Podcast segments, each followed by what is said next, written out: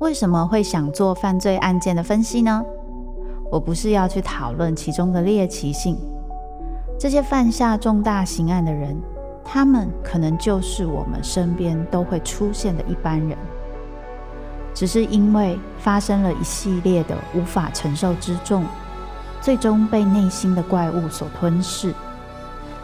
在这些悲剧性的案件中，你可以看见人性与心理的辗转坠落或求生。与你我都可能经历的深渊。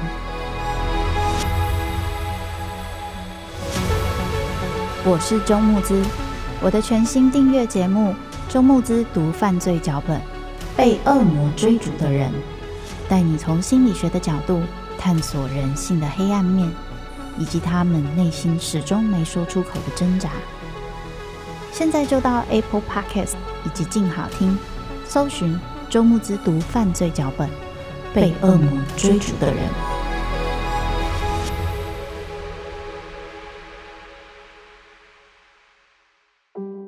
他故意把垃圾袋弄得沙沙作响，一定是习惯了吵杂的环境才会这样。就近的安洁之所，人在立定志向时，往往都是不知全貌的。往圆山饭店的通路上已经车水马龙，有些像汽车，在行进中陪伴，在独处时对话。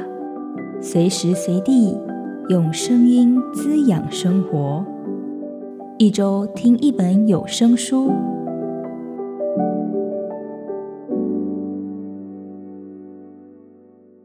欢迎收听由静好听制作的一周听一本有声书，我是静好听的主播经济莹洁。今天要跟大家分享的有声书是《小岛捕鱼：台湾水边的日常风景》。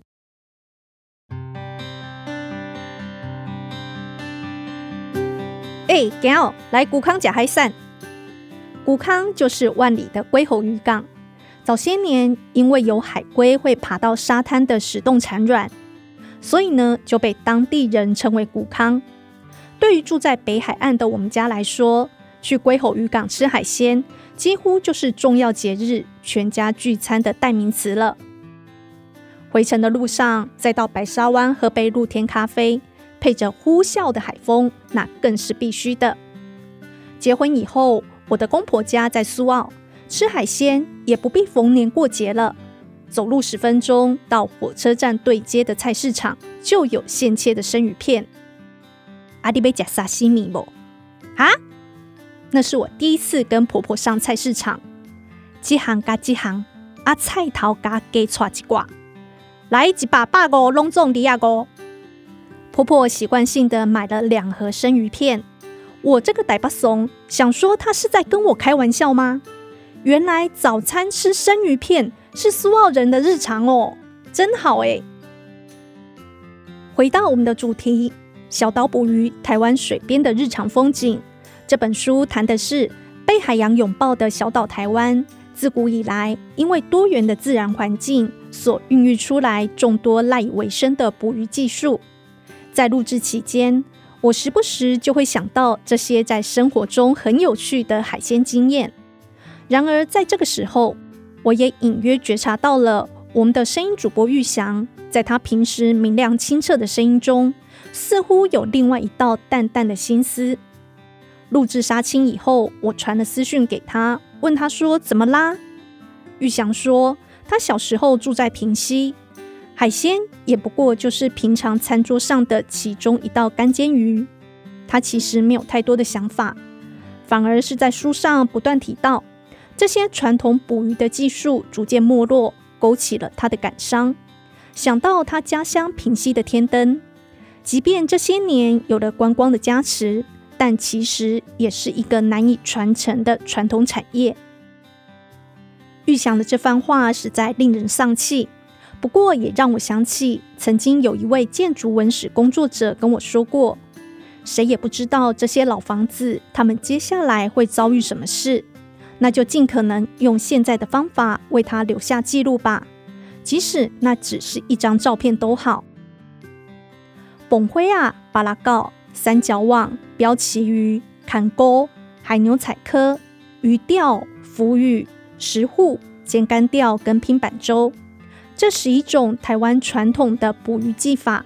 或许再过个十年，运气好一点，在二十年，他们免不了都会失传。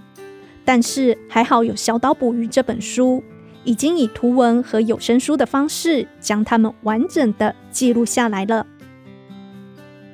接下来就让我们来听听由声音主播苏玉祥所诠释的《小岛捕鱼》台湾水边的日常风景。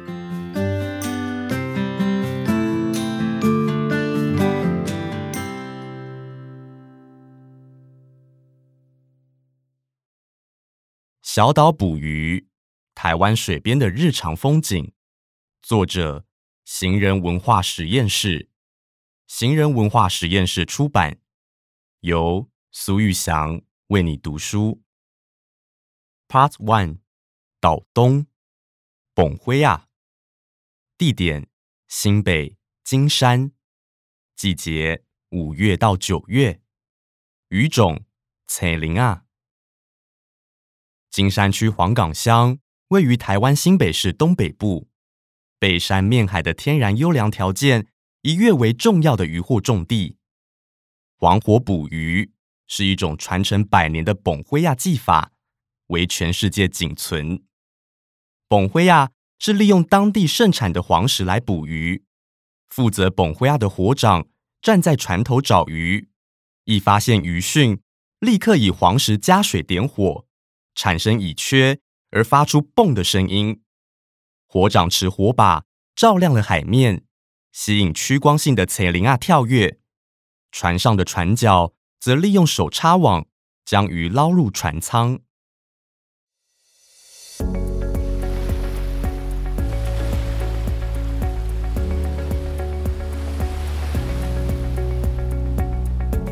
一帧黄火之夜。捕青鳞鱼的照片登上二零一三年九月号《国家地理》杂志英文双版面，再次让人注意到世界仅存的黄火捕鱼法，也就是流传超过一百年的苯灰亚。照片中的船是明顺八号，卢秀雄在这艘船上担任火长约两三年，后来年纪大了退休，目前。金山黄港内仅剩四艘苯灰亚船，使用的是全世界仅存的黄火渔法——苯灰亚，以俗称电土的黄石加水后产生的乙炔点火诱鱼。卢秀雄可说是为大海而生的人。他说：“虽然我没有读书，可是我却拿到桃海大学的毕业证书哦。”客厅的墙面上。挂满了奖状和获奖纪念碑，这些奖状都是金琢网，也就是围网捕乌鱼的成果，却没有一张是苯灰亚。卢秀雄说，苯灰亚捕捞到的渔获量很有限，所以不会有比赛，当然也就没有奖状。靠着勤奋自学以及对讨海生活的热情，卢秀雄十三岁第一次出海。十六岁就当上火长，在苯灰亚船上，火长就等于是船长。船要开往什么方向，何时出网，全听火长指挥。渔季来临之前的准备工作及人员分工，也都由火长发落。一般船主不会上船，以避免与火长意见不同时，嗨咖，也就是渔船船员无所适从。容易空手而归，一直到现今七十七岁了，还是驾着小船出海捕鱼、钓鱼，或是在摄影团出海捕捉苯灰亚船的精彩镜头。城市人到公园里散步当运动，卢秀雄则是把出海当运动，要他不出海，简直就是要了他的命。苯灰亚语法。最危险的就是乙炔气体的控制。在卢秀雄的苯灰亚生涯中，曾有村里的人因此发生意外。卢秀雄回忆，有时候负责加水到黄石桶的嗨咖太勾引，不小心水加太多，又不敢讲。这时候只要一点燃，火就会太大，容易出事。还有一次哦，嗨咖们趁着空档在船上补眠，结果睡在甲板上的人不小心踢到水的开关，水就一直流入黄石桶里，最后乙炔气体爆炸，有人被震弹到海里去，连遗体哦都找不到。卢秀雄虽然小学没有毕业，得知有人在南方澳用这种方法捕鱼，因此先招了几个人到南方澳学了一个多月。与十几个人合股花了四百多万元，到茄萣买了一组金琢网船。回到黄港时，还被村子里的人笑，说买这种塑胶船回来真是讨卡派气。塑胶一般经不起日晒雨淋，很容易有裂痕，没两年就不能用了。没想到这种方式捕到的鱼货量很多，鱼的外貌也比流刺网抓到的完整。很快的，在整个村子里流行起来。卢秀雄无意中成了村子里第一个使用金琢网捕鱼的开路人。后来因为年纪大了，子女们无意接手，当年也没有开放外籍渔民，于是就顺势退休了。那年，明顺八号的船长请他重操旧业，担任伙长，造就了摄影师张明之拍下那张。震撼世界的照片的机缘，无意间为卢秀雄一辈子的讨海生涯留下了最好的见证，证明了他的确是讨海大学毕业的。卢秀雄的祖父及父亲都活到一百多岁，大姐也九十几岁。他说自己这个年纪在家族里还算是年轻的。他不抽烟，不喝酒。不赌博，海上工作结束就回家休息，或在电视机前看气象报告。每天必定去住家旁边的土地公庙整理环境，添补香和金纸，生活单纯。唯一的心愿就是儿孙辈们能够回家，传承他的捕鱼事业。芃灰啊，虽然是沿岸渔业，离岸很近。然而，为了找鱼群，芃灰亚船还是会在海上加速换地方，由金山黄港远标万里野柳一带，以换取更多找鱼的时间。有时，船为了全速前进，把灯都熄了，就像一个神秘的黑武士，瞬间隐没在黑夜。而此时，海和天都变成了黑幕。抬头四望，一种看不到、摸不到边界的浩瀚感，顿时让人觉得渺小，同时却又感到天地无垠，浑身充满无限大的能量，只等着大海来下战帖。鲁秀雄就是这样的一名海上男儿，难怪他希望自己的后代也能够像他一样，在海上。刻下一笔笔属于自己的战功。